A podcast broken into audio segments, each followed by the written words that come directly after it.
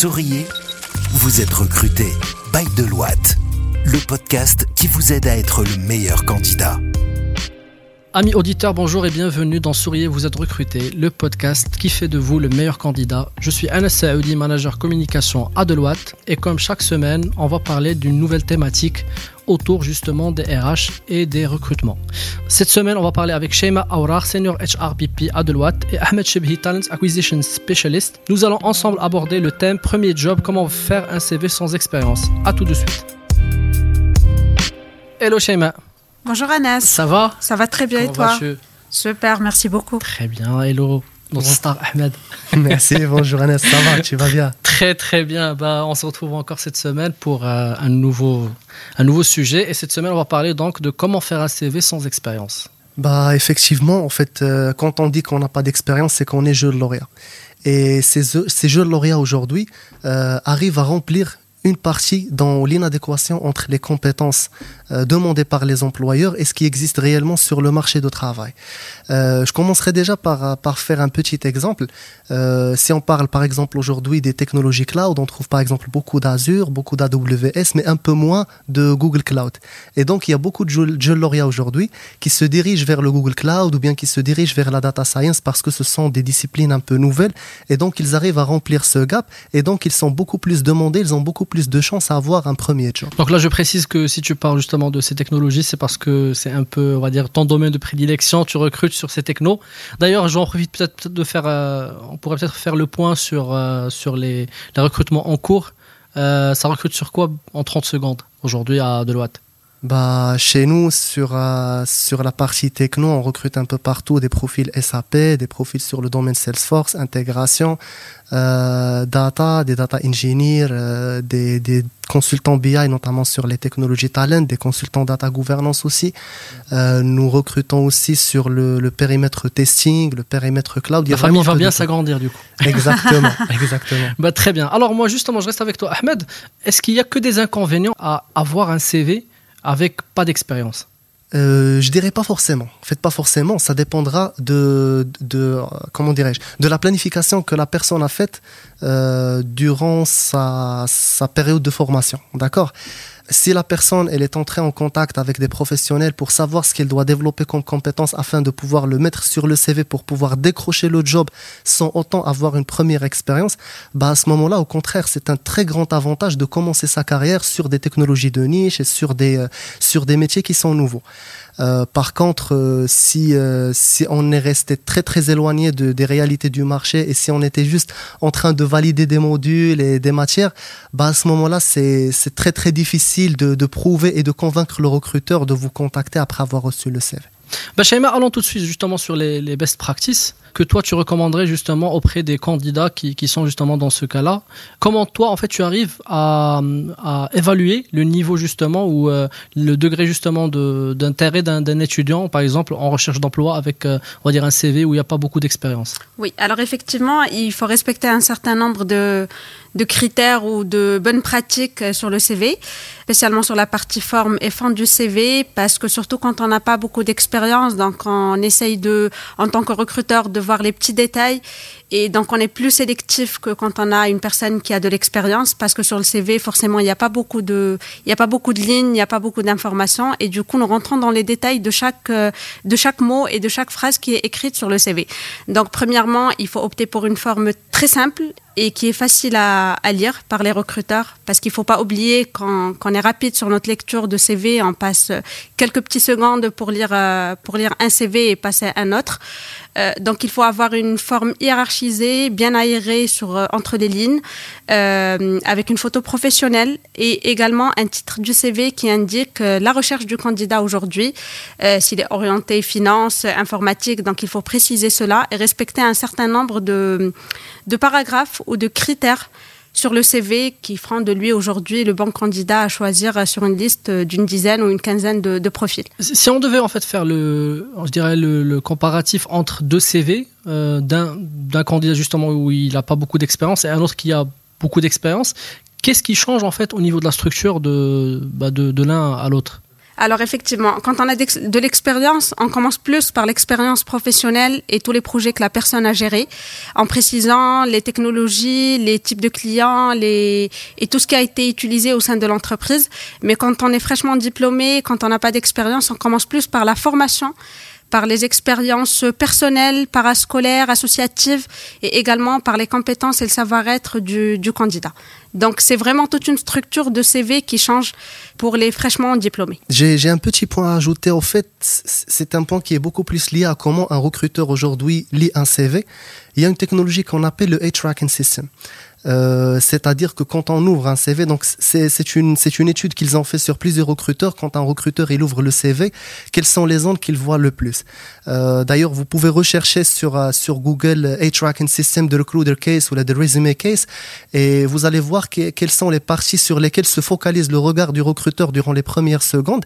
Et c'est là où il faut mettre les, les principaux arguments sur votre profil et sur votre parcours.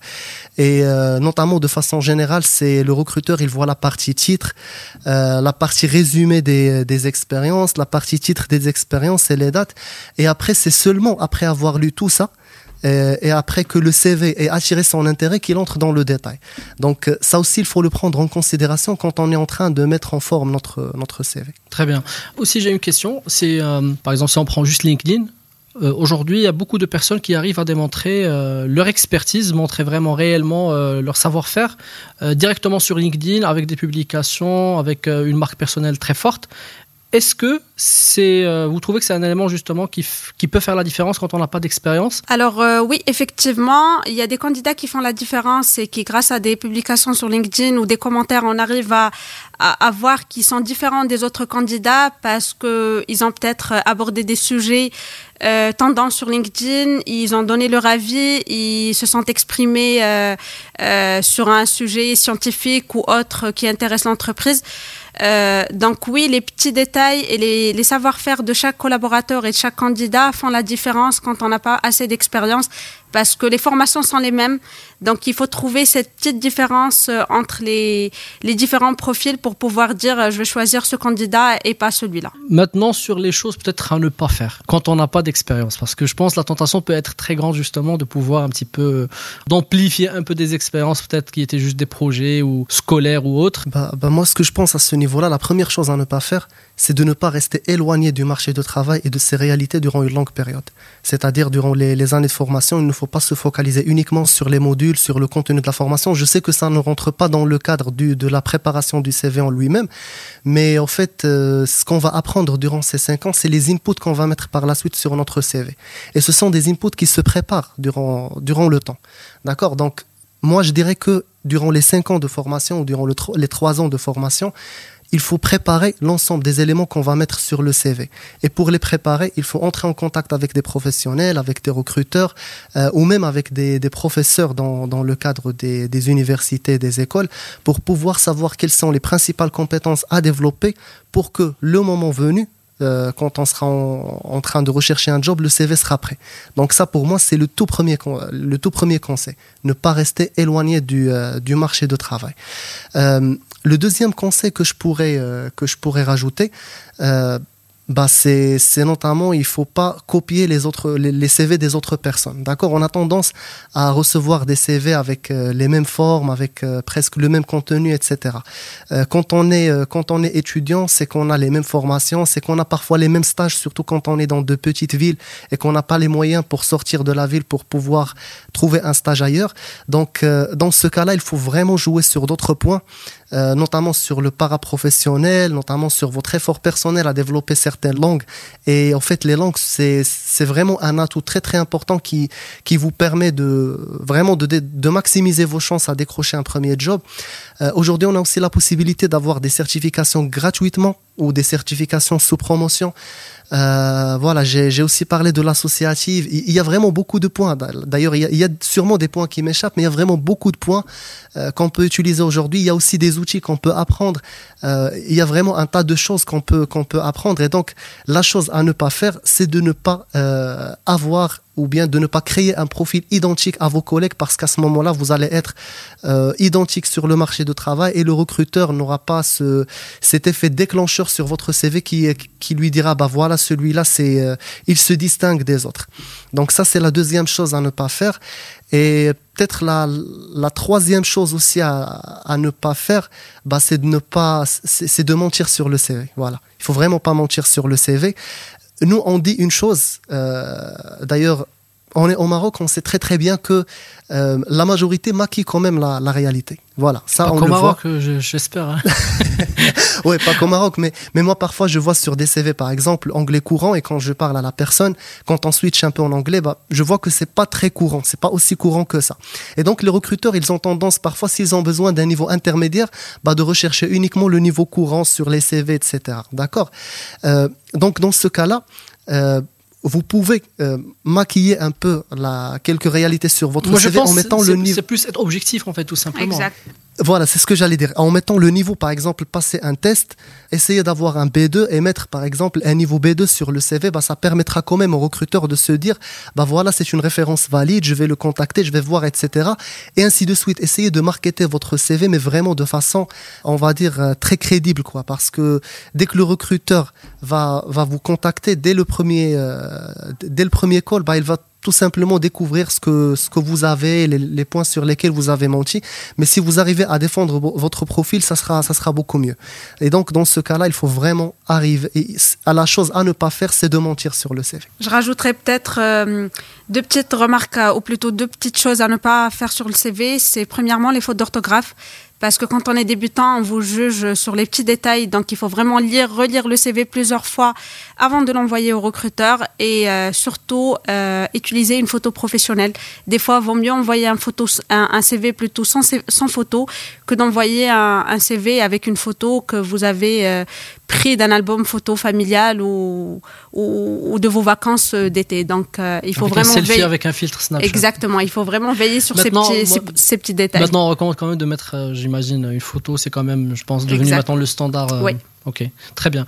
Est-ce que, euh, toujours dans le cas justement d'un étudiant sorti d'école, euh, avoir peut-être des lettres de recommandation auprès peut-être de soit d'intervenants professionnels, soit peut-être euh, auprès justement de, professeurs, ça peut aussi peser dans la balance? Oui, oui, ça fait de la différence. Donc, on peut avoir des lettres de recommandation de chez les encadrants de stage ou les, les enseignants au sein de l'université et des écoles.